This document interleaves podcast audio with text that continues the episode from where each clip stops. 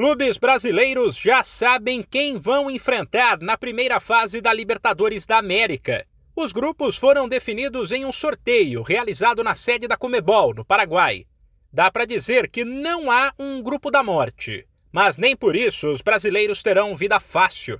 Basta dizer que um dos jogos, talvez o principal desta fase, será uma reedição da final de 2012 entre dois dos times mais tradicionais do continente.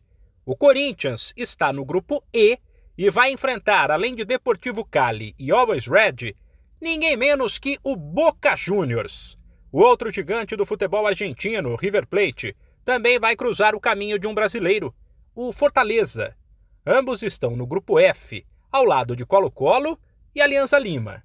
No grupo D, haverá um clássico nacional entre o Atlético Mineiro, um dos favoritos ao título, e o América, que disputa a Libertadores pela primeira vez.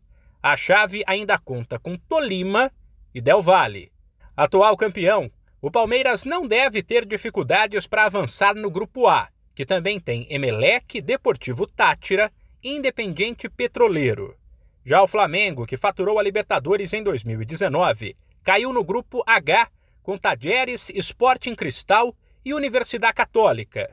O grupo B terá Atlético Paranaense Libertar, Caracas e The Strongest. E no grupo C, o Bragantino terá o desafio de superar equipes que, se não estão hoje entre as mais fortes, estão entre as mais tradicionais do continente: Nacional, Vélez Sarsfield e Estudiantes.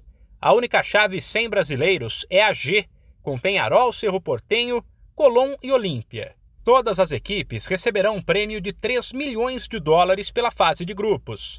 Depois, conforme o time avançar na competição, esse valor vai aumentar e o campeão da Libertadores deve embolsar ao todo o equivalente a cerca de 110 milhões de reais. A fase de grupos da competição começa na primeira semana de abril. De São Paulo, Humberto Ferretti.